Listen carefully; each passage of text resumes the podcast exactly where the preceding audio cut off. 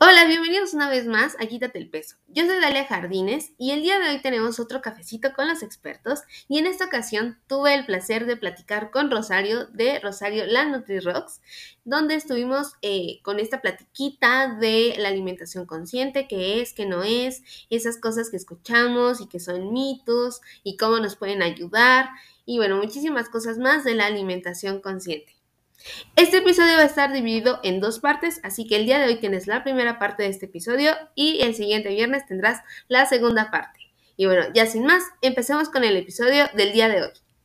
Hola, bienvenidos una vez más a Quítate el Peso. Yo soy Dalia Jardines, psicóloga, y bueno, el día de hoy ya regresamos con los cafecitos a los, con los expertos. Ya hemos tenido en este, semanas previas algunos, y hoy tenemos a una súper invitada.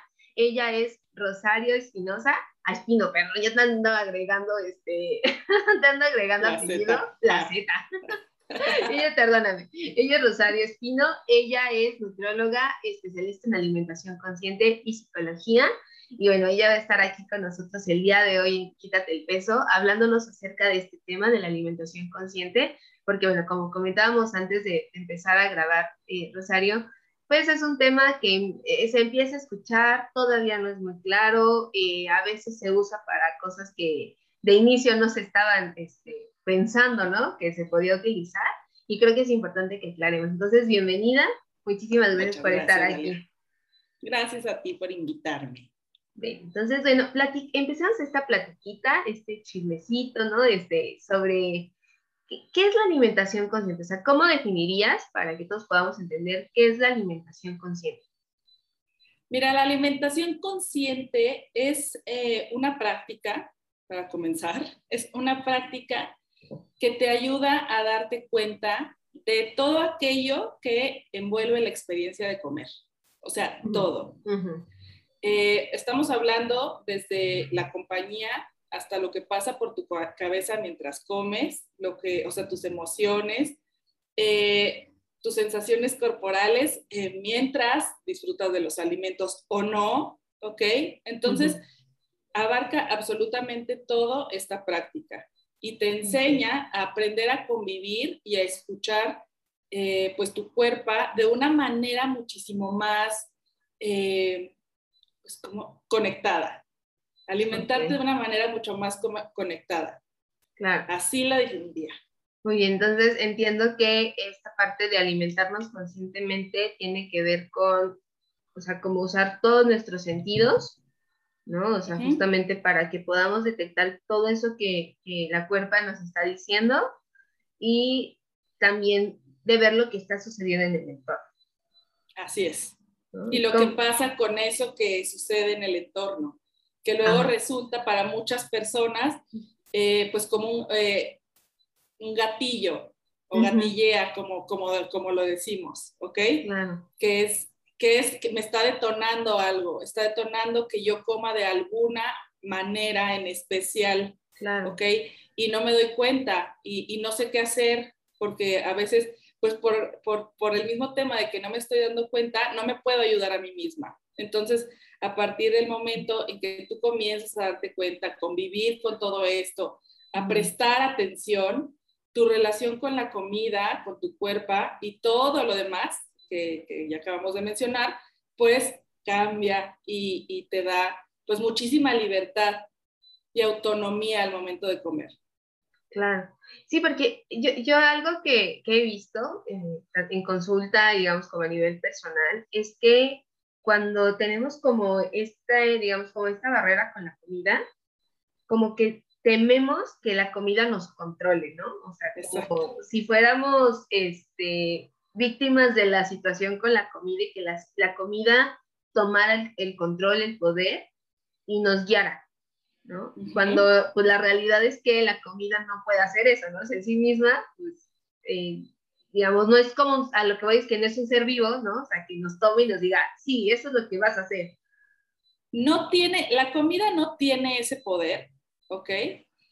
Bueno, mira, es que la comida no es un ser vivo, sin embargo, en algún momento y para muchas personas eh, se siente como algo que sí tiene control, o sea, porque sobre ti, Es, es una fuerza, muchas veces he escuchado esa descripción, es una fuerza que, que, que te lleva a comer aún cuando no quieres hacerlo y aún cuando te sientes sumamente culpable, sumamente, eh, pues, enojada, triste, ¿ok? Por estar comiendo de la manera en la que estás comiendo. Que a mí como me gusta llamarle para no cargarle moralidad a este tipo de alimentación, es de una manera desconectada completamente. ¿Ok? Entonces, la gente, digo, por no minimizar, al tema de, de cómo se sienten, sobre todo, o sea, yo estoy hablando en mi experiencia profesional, como tal, no minimizar esta sensación de que la comida tiene poder sobre ellas, ¿ok? Porque sí lo, o sea, parece, se siente que sí lo tiene y es algo que, que, que, valdría la pena, eh, ¿cómo se llama? Tiene, hay una palabra que se utiliza en psicología cuando entiendes a la persona y le dices lo que Como empatizar, ¿no? O validar exactamente. Validar, vale la pena validar. O sea, esas personas que sienten que la comida tiene poder sobre ellas, es válido lo que están sintiendo. Claro, claro. Sin embargo, bajo esta práctica, pues la comida pierde esa fuerza. Ajá, y tú recuperas autonomía. Ajá, sí, justo.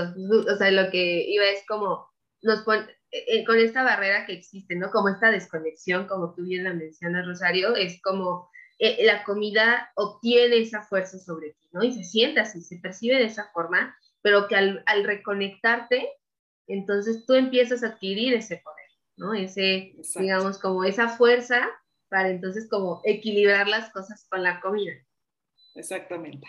Ok, okay excelente. Entonces, y creo que es súper importante eso porque eh, cuando, cuando estamos rodeados de estas cosas de la, la dieta, ¿no? Y, este, y los alimentos malos, ¿no? Y que les ponemos como todas esas etiquetas desagradables, es como le seguimos echando, ¿no? Al, al, al jarrito todas esas cosas para que esta, esta percepción que tenemos se haga más y más grande. Y algo que yo he visto, no sé si te, te ha tocado, que genera aún más desconexión, ¿no? O sea, que también el, el, comer se vuelve una situación extremadamente estresante para la persona, cuando podría ser algo como muy disfrutable, ¿no? Cuando puede ser algo como muy rico, pero sí considero que esta, es, estas etiquetas, estas cosas que le vamos echando al costalito de los alimentos, se vuelve como más y más pesado. Sí, sí. Y ¿sabes qué es lo que pasa? Que es un ciclo que no tiene fin, es como una espiral, así, en el que las personas tienden a caer y, y, nunca, o sea, no se trata de culpar jamás a las personas, es el sistema, es nuestro, es, es lo que nos envuelve, es la cultura de la dieta, es la normalización de la restricción, eh, son muchas cosas las que alimentan todo esto todo el tiempo. O sea, si tú te fijas, hay muchos eslogans con come sin culpa. ¿A qué se refiere alimentos light? Ah, ¿Ok?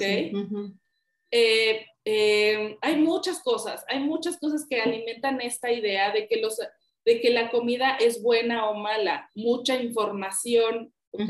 Ya vivimos en un momento en el que estamos llenas de, información. Entonces, sí, Aquí el tema de las redes sociales y todo esto, si bien es de ayuda, también promueve muchos trastornos de la conducta alimentaria y conductas alimentarias de riesgo. Entonces, comienza a seguir una persona que hace réplicas de comida, pero en fit. Ahí ah, ya viene la etiqueta. ¿Ok? Entonces, híjole, mis chilaquiles no son fit, ¿no? Yo tengo un problema con la comida, estoy viendo esas recetas, pruebo los chilaquiles fit que saben a cartón, sorry, eh, saben a cartón y no me gustan y no los quiero comer aparte porque sigue alimentando mi muy mala relación con la comida, entonces ahora mi comida adquiere todavía más moralidad y mi conducta, yo no estoy siendo buena, yo no estoy siendo fit, ¿no? Yo no estoy siendo saludable, porque también es el tema de recuperar la palabra salud. De comida saludable es aquella que no está frita, aquella que no está capeada, aquella que no está empanizada. Ah, sí, sí, totalmente. Entonces, entonces, todo eso le suma, le pone, como tú dijiste, pues piedritas al costal a una persona que ya tiene de suyo una muy mala relación con la comida. Claro, y que se va construyendo, o sea, y reconstruyendo ante estas situaciones, y que yo he visto incluso, eh, Rosario, como perfiles donde la, la, información es como ambigua, o sea, más bien como doble mensaje. No sé si te ha tocado, ¿no? O sea, gente que ve alimentación intuitiva, pero cómete un pedacito de chocolate nada más. Y es como, o sea, ¿cómo? ¿No? La comida no es mala, pero recuerda que solo te comiste tantas calorías, ¿no? Porque recuerda que solo te comiste tantas calorías en el pastel y yo espérame tantito, ¿no? O sea, e, esto es un, es un doble mensaje que a la gente, eh, yo creo que lo único que hace es justamente como aquello que, que quizás están intentando, ¿no? Enfrentarse a esta situación, que no es, no es sencillo porque todos los días comemos, todos los días estamos enfrentándonos como a, ese monstruo, y que toda vaya de la gente y le eche, ¿no? Así como, ah, tan fácil desde nuestro privilegio, ¿no? Donde quizá no estamos teniendo esos problemas. No lo Exactamente. Y sí, fíjate que se ha tratado de enmascarar el tema de la alimentación consciente y la alimentación intuitiva. Eh, con cultura de dieta, hay muchas personas que la utilizan para bajar de peso, sin embargo, esto así no funciona. ¿ok? Si tú sigues centrándote en el peso, en lograr un objetivo, va a ser muy complicado que aprendas a conectar con lo que tu cuerpo realmente necesita. ¿Por qué? Porque ese deseo, que no, que, que, repito, no estoy juzgando a ninguna persona por querer lograr la delgadez, porque es eh, la información que consumimos y que está al alcance de la mano de cualquier persona y pues querer es poder, ¿no? Sin embargo, una persona que ya de verdad se quiere reconciliar con su manera de comer, con su cuerpo, que, que, que ya está hasta aquí de hacer dietas, si recibe ese tipo de información, puede llegar a creer que estas prácticas son una dieta más. Y no es así, ¿ok? No es así. El enfoque bajo el que trabajan ambas, ambas eh, ¿cómo se llama? Ambas prácticas es de no dieta. Yo, como nutrióloga que trabajo bajo el enfoque de alimentación consciente, no te voy a dar un plan de alimentación. Sin embargo, si yo considero que podrías eh, o te puedo hacer ciertas recomendaciones nutricias desde mi conocimiento como nutrióloga, pues te las voy a dar. Si, si, si, si veo que hay un, un problema de salud que hay que tratar y que se puede abordar con recomendaciones nutricias, te las voy a dar. Pero te las voy a dar a ti, persona de cuerpo grande, como te las voy a dar a ti, persona de cuerpo delgado, y no nos vamos a estar centrando en el peso. ¿Ok? Porque el objetivo de la práctica se pierde por completo una vez que yo te subo a una báscula para, para ver cuántos kilos vas a perder en, en, este tema de la alimentación consciente, ¿ok? Entonces sigo desconectada porque sigo esperando bajar de peso, entonces me sigo restringiendo porque sigo pensando que eh, sirve para eso. Claro. Y que es como lo están utilizando algunas personas. ¿Por qué? Porque dejo de comer emocional. Entonces ya me curé. Ese era mi problema. Claro. Y aparte el problema para bajar de peso, ¿no? Exactamente. Eh, desde esta perspectiva psicológica, cuando hablamos como, bueno, todos comemos emocionalmente en todo momento, porque tú no te puedes apagar el, el, así, ¿no? el switch de las emociones. El, Exacto. Y yo cuando, por ejemplo, llega alguien como con esta parte de comer emocional problemática, ¿no? O sea, y ya es como un problema para esta persona, es más bien como el impacto emocional que tiene eso, ¿no? Y el impacto en, en, sus interacciones y el impacto en su vida, ¿no? O sea, no, entiendo que la, la gente se acerca a buscarlo por el peso, ¿no? Y qué padre que se acerquen a buscar ayuda, ¿no? Pero sí hay como, sí es importante como reenfocar, porque como tú dices, es como todo lo que tenga que ver con cambiar tu relación con la comida, lo están reenfocando a, entonces eso es lo que me va a hacer perder peso. Exacto. Y no necesariamente, porque ninguna de estas dos prácticas busca la modificación corporal. Lo que suceda con tu cuerpo cuando tú realices esta práctica es, pues vamos a ver, porque yo no te puedo garantizar absolutamente nada. ¿ok? A lo mejor una recuperación completa para alguna persona es ganar peso, porque estamos hablando de una persona muy desconectada que tiende a dejar de comer, ¿ok? O, u otra persona que no sepamos qué pasa con, el, con la cuerpa en general. En realidad no sabes cómo vas a reaccionar. Lo que sí sé es que las personas que están eh, listas, porque también hay que hacer una aclaración. Este tipo de prácticas no es para todas las personas, ¿eh?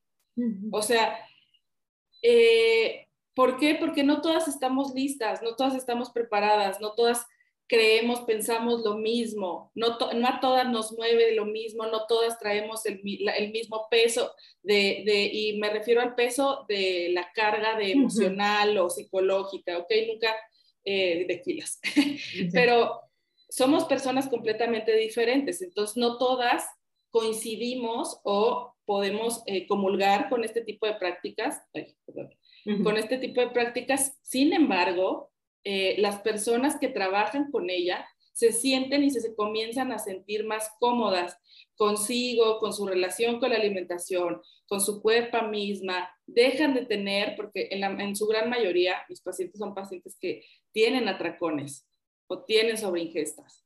Eh, entonces comienzan a dejar de tener ese tipo de episodios de sobreingestas, dejan de obsesionarse por los alimentos como lo hacían antes, logran como siempre les digo, que para mí es recuperar autonomía, porque la verdad así se siente, eh, logran tener esa paleta ahí en el refri para toda la vida, esa bolsa de papas o esos alimentos que sentían que jamás iban a poder tener porque me los como todos, esa es la frase que utilizan muchas personas, es que me lo como todo, que logra estar ahí y pierdes la atención por completo. ¿Por qué? Porque logras experimentar el permiso incondicional a la hora de comer.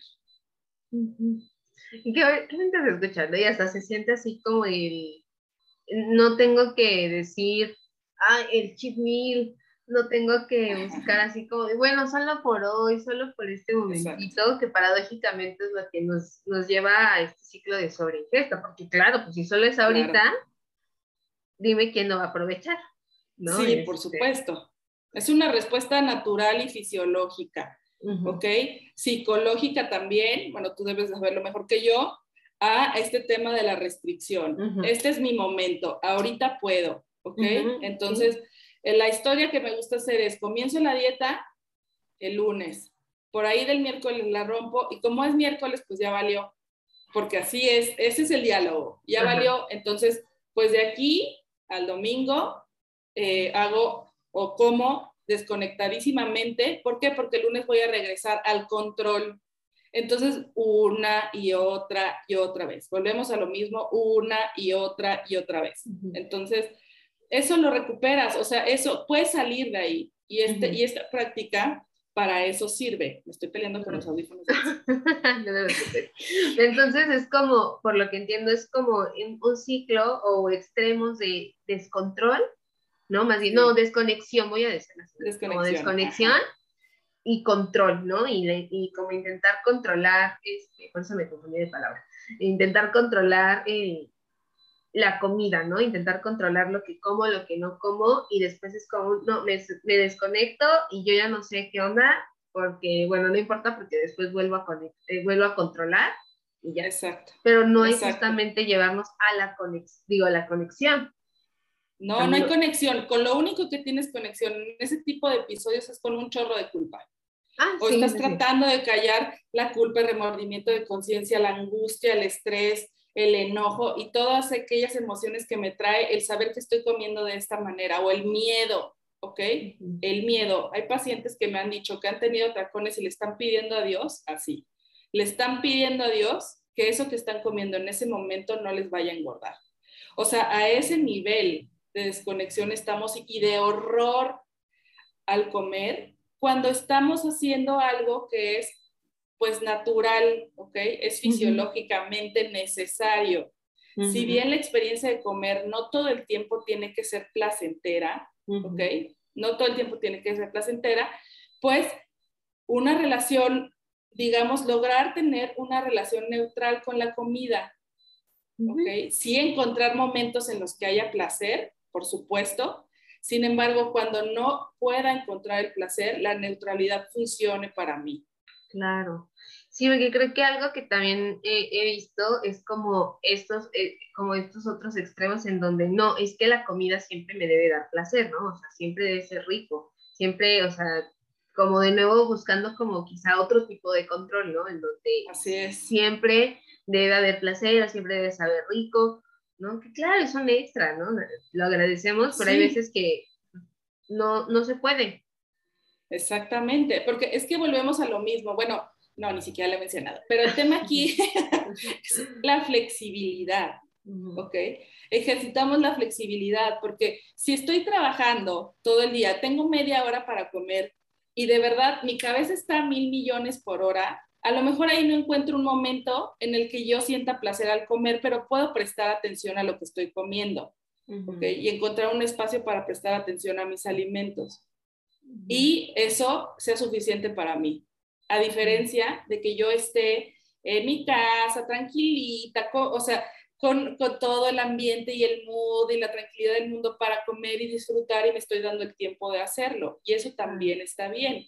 O sea, este tema de, yo le llamo porque así, me, y esa frase me gusta mucho, el positivismo tóxico, que es, tienes que ser feliz, tienes que ser feliz, tienes que ser feliz todo el Vibra alto. Ajá, vibra alto. Eh, placer, placer, placer por aquí, placer por allá, a ver, y si no, entonces se vuelve otra vez una manera de exigirme, porque si antes lo estaba haciendo con las dietas, ahora que no estoy disfrutando esto, entonces lo estoy haciendo mal.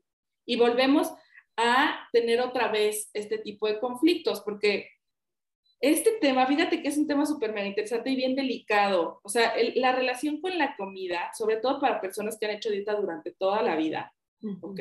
Que es eh, pues, dietistas crónicos. La última paciente que tuve, me quedé de a seis, tiene 38 años y a los 8 comenzó su primera dieta. 30 años. 30 años haciendo dietas. La vida entera. toda su vida, ¿ok? Bueno, pero bueno.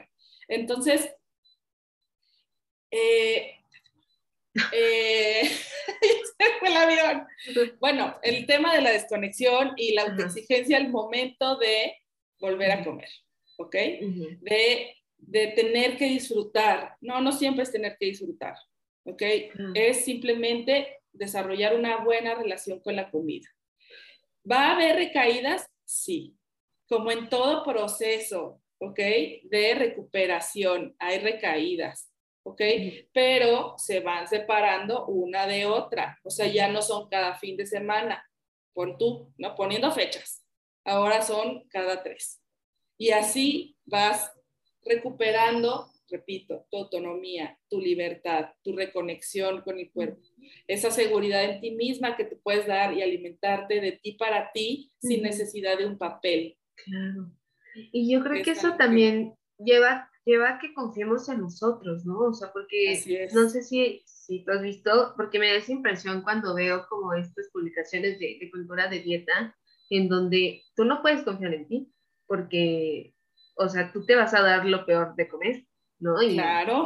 Y, creo que es como mucho del tema que está como en contra de esta alimentación como más consciente o la alimentación intuitiva, porque es, no, o sea, tú solita, sin ayuda, te vas a ir a comer el pastel, las papas, el refresco, esas cosas malas. Malas.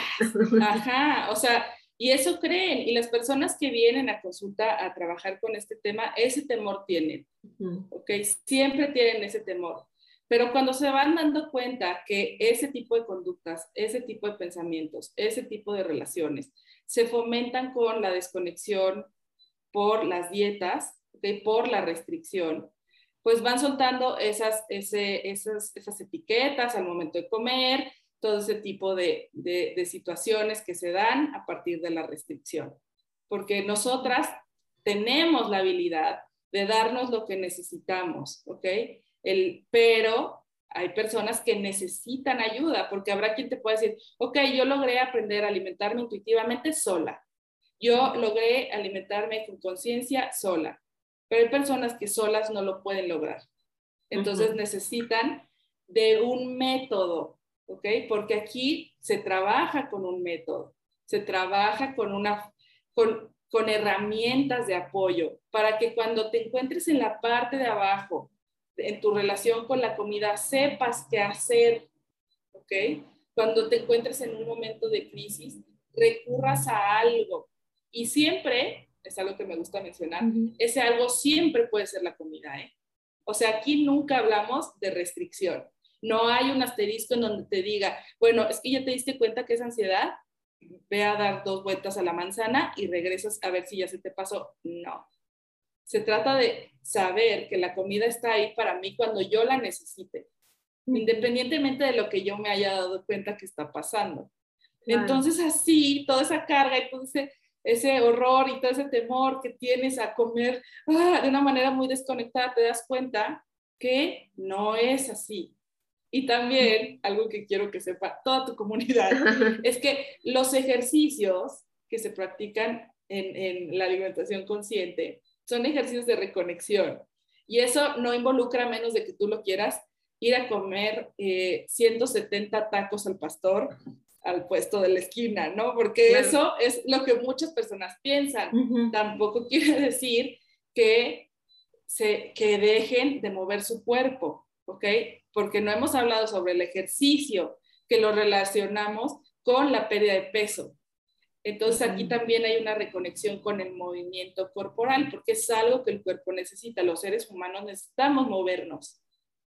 Es importante para nuestros órganos, para nuestros músculos, para etcétera, etcétera. Pero si lo vemos solamente desde el enfoque de perder peso como tal, el movimiento, eh, o sea, el ejercicio, desarrollamos esta misma mala relación con el ejercicio como con la comida. ¿Por qué? Porque yo hago ejercicio tantas horas al día, tantas veces a la semana, me levanto la playera cuando me reviso en el espejo y no me han salido cuadros. Entonces, no funciona porque a mí me dijeron que el ejercicio sirve para bajar de peso. Y eso también se trabaja dentro de la alimentación consciente y el mindfulness como tal. Y, y también como, como un castigo, ¿no? O sea, también se, se, ve como de, ya comiste así y entonces mañana vas a tener que aventarte media hora más de cardio, media hora más de esta actividad, como castigo por haberte comido eso, ¿no? Entonces le volvemos a echar la etiqueta a la comida y le echamos ahora también la etiqueta al ejercicio. Desde la psicología, nosotros sabemos que consecuencia negativa, la conducta no se va a repetir. O sea, como, y a lo que voy no es con la comida, es con el ejercicio. o sea, si, si el ejercicio tiene esta connotación negativa para las personas, ¿no? Como esto de o, o sufres o no está bien, ¿no? O si no es, o si no están los cuadritos, entonces no está bien, no la voy a repetir como, ¿por qué me voy a mover entonces? Y mucha gente así de, pues no, ahorita no quiero bajar de peso, ¿no? O sea, ¿por qué voy a hacer ejercicio? Ajá. Exacto. Y todo lo demás. Bueno, es importante. O sea, ajá, el corazón late más rápido, el sistema cardiovascular se fortalece, pero en realidad aquí, más que explicaciones técnicas, que es lo que recibimos normal, de una, eh, de una consulta nutricia normal, ¿ok? Se da igual ejercicios para que comiences a integrarlo a tu vida. Que regreses a tu clase de zumba. Siempre pongo la zumba eh, como ejemplo, porque ha sido un, un, tipo de movimiento o ejercicio que todo el mundo critica. Entonces, le resta, sí, porque tú pregúntale a quien quieras y pregúntale, ¿la clase de zumba es ejercicio? Y te va a decir que no. Sí, es cierto. Sí, Entonces, ajá. Entonces, todo el mundo lo critica y a mí que me gusta hacer zumba, me quitas mi disfrute de mover mi cuerpo como yo quiero. ¿Por qué? Porque las que van a zumba nunca bajan de peso. Pero están bien contentas. O sea, tú has visto a las señoras, ya hablo en femenino porque normalmente son señoras, ¿no? Sí, yo, yo iba a mi clase de zumba y era genial. Era una vida súper padre. Exacto de movimiento, de disfrute del cuerpo. Me, me, acuerdo mucho que cuando yo iba a mi clase de Zumba, incluso hasta nos ponían como movimientos muy sensualones. Bueno, las señoras divertidísimas, ¿no? Este, como recuperar hasta esta sexualidad y sensualidad Exacto. que perdemos. Exacto, pero como no tienes cuadros, ¿no? No se te ponen duras las piernas, claro. Eh, tu porcentaje de grasa no baja, pues entonces este ejercicio no es para ti. Tú lo que deberías de estar haciendo es pesas y uno, es que a mí no me gusta hacer pesas. Ah, sí, ¿no? entonces ya no hago ninguna de las dos. ¿Por qué? Porque el objetivo, que es el disfrute, el movimiento, se pierde. lo pierdes de foco por completo. Entonces, esta práctica te ayuda a ver nuevamente, a recuperar, o si no lo, o, sea, o, si nunca lo tuviste, a adquirir el enfoque y la, no, no me gusta utilizar motivación porque es cultura de dieta, pero adquirir el deseo o eh, retomar, recuperar, obtener para mover el cuerpo, desde donde se necesite. Ay, qué feo que han tomado parte, justo han, se han agarrado de términos que podrían ser utilizados para, para, otras cosas, ¿no? Porque desde psicología la motivación es algo completamente diferente, ¿no? o sea, incluso como nada que ver con el peso, este, pero, pero entiendo que en la cultura de la dieta pues, se ha agarrado, ¿no? De la motivación para perder peso, la motivación para que hagas, la dieta. Ya me dieron ganas de regresar a Zumba, o sea, muchas gracias. Lánzate a Zumba. No, voy a, bien ventilado el salón, ¿eh? ah, sí, miedo con el COVID. Sí, ahorita también en, en, casa los videos, ahí ah, bueno. ¿no? Para empezar, y lo que me da la confianza. Sí, sí, por favor, por favor, no te expongas. No, no, no. porque lo que nos importa es la salud, entonces. Así es. ¿No? ok.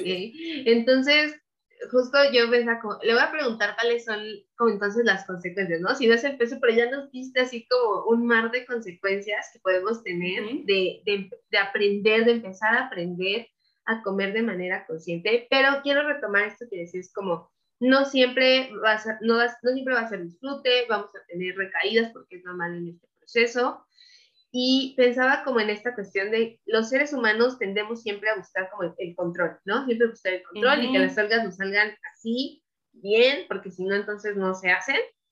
Y algo que yo he estado, o sea, si yo busco en internet, ¿no? Como comer consciente o mindful eating, que es término en inglés, aparecen como claves para comer consciente, ¿no? Y casi casi la imagen de la mesita y que no te, y que te sientes y que te tomes tanto tiempo ¿no? O sea, como pautas que debería seguir para comer de forma consciente.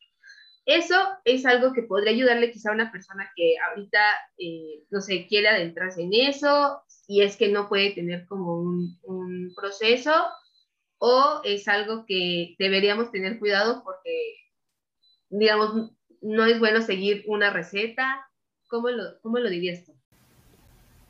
Y bueno, eso es todo por la primera parte del episodio de Cafecito con los expertos con Rosario de Rosario La Rocks, donde estuvimos hablando de alimentación consciente. Recuerda que el próximo viernes tendrás la segunda parte de este episodio y no olvides suscribirte, seguirme en mis redes sociales, también seguir a Rosario para que no te pierdas nuestro contenido y bueno, nos vemos la próxima semana con un nuevo episodio y recuerda, quítate el peso y entiende qué onda con la alimentación consciente.